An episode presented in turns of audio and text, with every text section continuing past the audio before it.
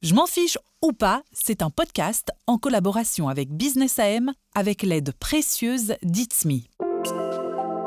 Les possibilités offertes par Internet aujourd'hui sont énormes. L'e-commerce, la communication facile avec quelqu'un à l'autre bout du monde, le télétravail, tout est possible. Et cela ne fait que commencer. Quand on utilise Internet, la confiance est bien entendu essentielle. Car c'est évidemment cette confiance qui nous permet avant tout de saisir les opportunités offertes par Internet. Pour conserver cette confiance, il s'agira surtout d'éviter des choses comme le phishing et le piratage. En collaboration avec Business AM, voici donc Je m'en fiche ou pas une série de podcasts qui mélangent des histoires, des informations de fond et des conseils utiles pour accroître votre confiance et évoluer vers un Internet le plus sécurisé possible. Je suis Lucille Rochelet et je serai votre hôte tout au long de cette série.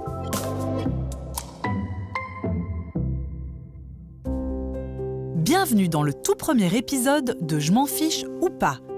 Le piratage informatique a comme objectif de pénétrer dans les systèmes informatiques. Pour le coup, l'armée belge y est également confrontée de manière quasi quotidienne. Mais à la fin de l'année 2021, une tentative de piratage sans précédent a eu lieu. Je m'appelle Pierre Siparis, je suis colonel au sein de la Défense. Je travaille au sein du département cyber, ce qu'on appelle depuis peu le Belgium Cyber Command. En décembre 21, nous avons vécu une attaque informatique qui était d'un tout autre ordre qu'un phishing. Il y a un logiciel informatique qui s'appelle Log4j, qui est une petite pièce de software qui se trouve dans plein d'autres logiciels, dont la faille a été déclarée euh, début décembre. Et en fait, l'attaquant qui a visé la défense l'a exploité le jour où elle était rendue publique, c'est-à-dire avant que tous les autres fournisseurs de logiciels aient l'occasion d'implémenter une correction et de nous diffuser les corrections à installer sur notre réseau. C'est un administrateur réseau du service informatique de la Défense qui a détecté cinq jours plus tard une anomalie de fonctionnement sur son serveur et qui nous a prévenus. On a dépêché immédiatement une équipe sur place qui a pris une copie des serveurs et on a commencé tout le travail d'analyse pour comprendre ce qui se passait. Ce serveur-là a été isolé du réseau pour être sûr qu'il ne puisse pas contaminer d'autres serveurs. L'analyse a pris une, nuit et une journée et au bout de cette analyse, le constat c'était que en fait, il va falloir aller voir beaucoup plus loin sur le réseau de la défense parce qu'il y a probablement plusieurs serveurs qui sont touchés. Et donc là, la décision avec le chef de l'informatique, le responsable informatique de la défense, a été d'isoler la défense complètement d'Internet pour faire en sorte que l'attaquant n'ait plus de possibilité d'agir sur le réseau et de nous donner le temps de faire cette analyse. On est jeudi soir, on a commandé des pizzas et on a commencé à faire le travail de détaillé. Vendredi matin, c'était le branle-bas de combat parce qu'il fallait vraiment se donner une idée de ce que l'adversaire avait pu faire dans notre réseau. Quel droit est-ce qu'il avait obtenu euh, Est-ce qu'il avait déjà essayé d'exporter des données Quelles données avait-il pu exporter Est-ce qu'il avait mis en place plusieurs euh, portes d'entrée et de sortie et donc pouvoir maintenir son accès à notre réseau Tout ça, c'est des questions qu'on se posait euh, et qu'il fallait absolument déterminer au plus vite parce qu'elles Tant qu'on n'avait pas une réponse à ces questions, on ne pouvait pas reconnecter notre réseau à Internet. Dans les actions urgentes à prendre, ça a été de déterminer quels étaient les services impactés. D'une part, la conduite des opérations, qui est primordiale pour la défense. On avait des réseaux sécurisés qui nous permettent de rester en contact avec nos détachements extérieurs, qui nous permettent de rester en contact avec nos partenaires de l'OTAN et de l'Union européenne. Donc on n'était pas euh, paralysé par la coupure d'Internet. D'autre part, il y a des choses journalières qui doivent être exécutées. On est fin décembre, il faut lancer le paiement des salaires. Et le paiement des salaires, c'est des ordres qui sont donnés aux banques, ça se fait par Internet. Donc il a fallu trouver un système alternatif pour pouvoir exécuter le paiement. Tous les militaires ont pu être payés à temps et à heure. On a mis en place une solution alternative. D'autre part, il fallait commencer réellement à réfléchir à la construction, reconstruction du réseau. Et donc faire tout ce qui déterminer tout ce qui devait être réinstallé pour être certain que le jour où on allait reconnecter notre réseau à Internet, l'attaquant n'avait plus de possibilité d'agir dans le réseau. Et puis il y a toute une phase d'analyse qui prend plus de temps, mais c'est tous les détails pour comprendre comment l'attaque a eu lieu et surtout déterminer qui est derrière cette attaque. Et ça, c'est vraiment le travail des gens, des analystes du cybercommand. À l'issue du week-end, on a réorganisé tout le télétravail et donc on a reconnecté euh, le réseau partiellement à Internet pour pouvoir activer le télétravail. Et donc tous ceux qui étaient à la maison pouvaient reprendre leur, leur action. En fait, organiser le télétravail, c'est finalement juste faire une extension du réseau. Ça ne permettait pas d'accéder euh, au mail extérieur, ça ne permettait pas d'aller euh, faire une recherche sur Google. On, on, avait juste fait une extension du réseau fermé de la défense. Ensuite, c'est après les vacances de Noël, euh, donc début janvier, que euh, le mail a été réactivé pour garantir l'échange des messages avec l'extérieur. Et puis progressivement, tous les services ont été remis en ordre euh, jusqu'au mois d'avril et depuis l'été, maintenant 100% des services sont remis en ordre. Les, mesures qui ont été prises à la suite de l'attaque ont euh, accéléré toute une, une série d'actions qui étaient planifiées dans le cadre de la sécurisation du réseau. Et donc, on a, entre autres grâce aux équipes extérieures qui sont venues nous renforcer, pu mettre en œuvre toute une série de mesures par rapport à la détection et à la sécurisation du réseau pour le rendre plus robuste et améliorer les chances de détection dans le futur. D'autre part, la création de la composante était quelque chose qui était déjà planifié avant l'attaque et qui euh, a suivi euh, la suite de la planification. Mais il est clair que l'attaque montrait que le choix de vouloir créer une composante cyber à la défense était un choix judicieux euh, et un objectif qui devait être poursuivi.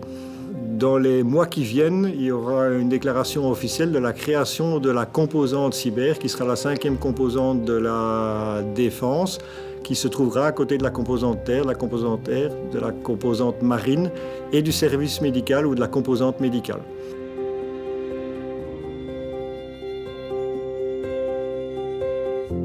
Voici l'histoire relative à l'armée belge, mais hors des murs de l'armée, on compte des milliers d'attaques chaque année en Belgique. Pour donner un cadre au piratage et au phishing, nous avons avec nous Olivier Bogart dans le studio. Olivier est commissaire au sein du Federal Computer Crime Unit de la police fédérale et donc spécialisé dans la cybercriminalité. Bonjour et bienvenue Olivier. Bonjour à vous, bienvenue aussi. Merci. Alors, nous venons d'entendre le témoignage d'un colonel, mais l'armée est loin d'être la seule cible du piratage. Pouvez-vous nous dire brièvement combien de piratages se produisent chaque année en Belgique? Quelle est la tendance? Eh bien, écoutez, on parle de plus ou moins en Belgique 1000 structures qui ont été ciblées. Ah oui, quand même. Donc, on a des attaques par logiciels malveillants qui représentent à peu près 30%. On a des logiciels mm -hmm. rançonneurs qui ont représenté à peu près 26,5%. On a également le fait d'essayer de toucher les gens par mail pour les faire réagir, donc l'ingénierie sociale, ouais. qui elle est proche de 20%. Et on a constaté que les premières cibles des hackers en Belgique, c'était les structures gouvernementales, les institutions financières, et on a en moyenne 50 à 70 cyberattaques par trimestre. Les entreprises, évidemment et malheureusement, sont concernées. Euh, Est-ce que vous auriez des recommandations pour éviter le piratage des entreprises? Eh bien, je crois que les entreprises doivent veiller à la sécurité et malheureusement, ce qu'on constate, c'est qu'au niveau des sites web, par exemple, eh bien, on a souvent des fragilités. On a 4 sites web sur 10 en Belgique qui utilisent un protocole FTP, -hmm. donc une technologie qui, est, qui permet aux pirates de facilement intercepter les mots de passe parce que cette technologie ne crypte pas les données. Ah, d'accord. En Belgique, un domaine sur 6 est vulnérable à l'usurpation d'adresses électroniques. -hmm. Et donc, les cybercriminels n'ont pas de difficulté à détourner le nom du domaine et à recréer des adresses mail qui seront du coup associées. D'accord. Mais alors, qu'est-ce que les entreprises peuvent concrètement mettre en place? Je pense qu'il est toujours important dans les entreprises de désigner quelqu'un qui peut être, je ne vais pas dire un expert, mais qui peut être quelqu'un qui va s'informer sur les tendances -hmm. et qui pourra communiquer avec l'ensemble des membres du personnel en les prévenant qu'on constate actuellement tel ou tel mode opératoire. Et donc soyez attentifs quand vous recevez un message, telle ou telle structure par exemple. À titre individuel, les gens sont plus souvent confrontés au phishing, où l'argent disparaît généralement d'un compte bancaire. Est-ce que c'est encore plus courant qu'avant? Eh bien oui, parce qu'en fait, on a constaté en 2021 que les chiffres étaient quand même interpellants. On avait 8329 cas qui avaient été signalés par les personnes auprès de la police. Maintenant, il faut être objectif. Beaucoup de gens ne vont pas, évidemment, toujours aller déposer plainte. Donc, on est euh, effectivement dans une situation où il faut être objectif, beaucoup de gens ne savent pas ce qu'est le phishing, puisqu'on constate que 12% des Belges n'ont jamais entendu parler du phishing, et dans la jeune génération, c'est 30%. Ah d'accord. Donc là, ça peut permettre effectivement la réussite des intrusions. Donc on est là euh, avec des chiffres qui euh, ne sont pas par rapport à la totalité des faits qui ont pu être exercés par les pirates. On n'a pas des chiffres complets, et donc parce que les gens vont se tourner par exemple vers des structures tierces comme Testachat pour demander de l'aide, ou ils vont aller sur le site du SPF Économie pour signaler la situation qu'ils ont rencontrée. Il y a donc une vraie sous-estimation euh, des chiffres euh, auxquels on a accès. Mais euh, pourquoi la hausse est-elle si forte? Bien, Je pense que, notamment avec la crise sanitaire, beaucoup de gens étant isolés, ils se tournaient vers Internet pour chercher la bonne affaire et c'est à ce moment-là qu'ils recevaient automatiquement des messages par rapport, par exemple, à des recherches qu'ils avaient effectuées sur le net.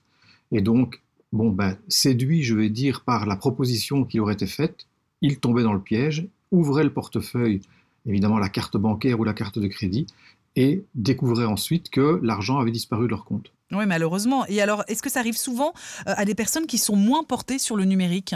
Oui, je pense qu'effectivement, il y a à la fois la réactivité parce que je suis content de profiter d'une belle affaire, mais il y a également le fait que, notamment sans être caricatural, chez les personnes un peu plus âgées, on n'a pas reçu d'informations précises par rapport à la méthode que les pirates ou les arnaqueurs peuvent utiliser.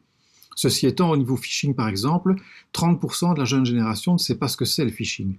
Donc, les parents ne sont pas toujours, je vais dire, prévoyants et ne peuvent pas non plus communiquer euh, de manière suffisante avec la jeune génération, ce qu'il faut faire désormais, parce que, encore une fois, comme je le disais avec le smartphone, la réactivité, c'est l'instantanéité.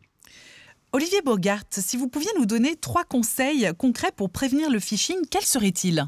Alors le premier, c'est de toujours vérifier l'origine du mail que je reçois. Si je reçois par exemple un mail du SPF Économie, que je regarde bon, dans l'adresse de reçu sur mon téléphone, je ne vois pas le mail. Mais si je clique sur le nom en question, je verrai le mail en arrière-plan. Et là, je peux être surpris parce que ce n'est pas un mail officiel. Je peux également faire une recherche sur Internet par rapport à la structure qui me contacte afin de déterminer si effectivement cette structure est associée pour l'instant à des arnaques. Donc en tapant le nom en question et arnaque dans Google par exemple, j'aurai des détails. Et puis, il est toujours important de prendre contact avec la structure qui nous, qui nous, envoie un message. Par exemple, je vais sur le site officiel, je vois contact sur le site officiel, j'appelle par téléphone la structure en demandant pourquoi vous m'envoyez ces messages. Et là, on vous dira non, non, non, attendez, on est en train de se faire arnaquer, quelqu'un utilise notre identité. Et donc, on est à ce moment-là un peu plus prudent, je vais dire, euh, en termes de réaction. Alors il y a une question que je me pose et que se posent forcément nos auditeurs, c'est qui sont ces pirates derrière toutes ces tentatives de phishing? Est-ce que vous avez une cartographie de cela? Disons qu'on constate actuellement que les pays asiatiques comme la Chine sont particulièrement actifs. En termes de perturbation des systèmes, avec la guerre en Ukraine, la Russie n'est pas non plus inactive. Et on a également des autres fraudes qui peuvent remonter de pays euh, comme par exemple des pays en Afrique qui, qui vont jouer, eux, plus sur l'arnaque au sentiment, etc., pour essayer de faire réagir les gens. Ces pirates agissent souvent en bande. Comment fonctionnent euh, justement ces bandes de pirates? Ben, Disons qu'ils vont profiter de ce qu'on appelle le dark web, hein, le, web souterrain, où ils vont pouvoir échanger des informations, collecter des informations par rapport à des fuites de données qui ont eu lieu. Et à partir de ce moment-là, ben, ils vont établir leur processus pour pouvoir faire tomber les gens dans les, dans les pièges. En fait, dans les estimations, 6 à 7% des personnes donnent suite à des messages de phishing. Et donc, si par exemple les messages, les auteurs, pardon, envoient 500 000 messages, eh bien, 30 000 personnes auront répondu et seront à ce moment-là, euh, je vais dire, victimes de l'arnaque qui suivra. Eh bien, un homme ou une femme prévenu en vaut deux. Merci beaucoup donc Olivier Bogart pour tous ces conseils. Euh, et puis, chers auditeurs, merci d'avoir suivi ce premier épisode de Je m'en fiche ou pas. Et ne manquez pas euh, de consulter le site web de Business AM ou votre application de podcast préférée pour le prochain épisode. À bientôt.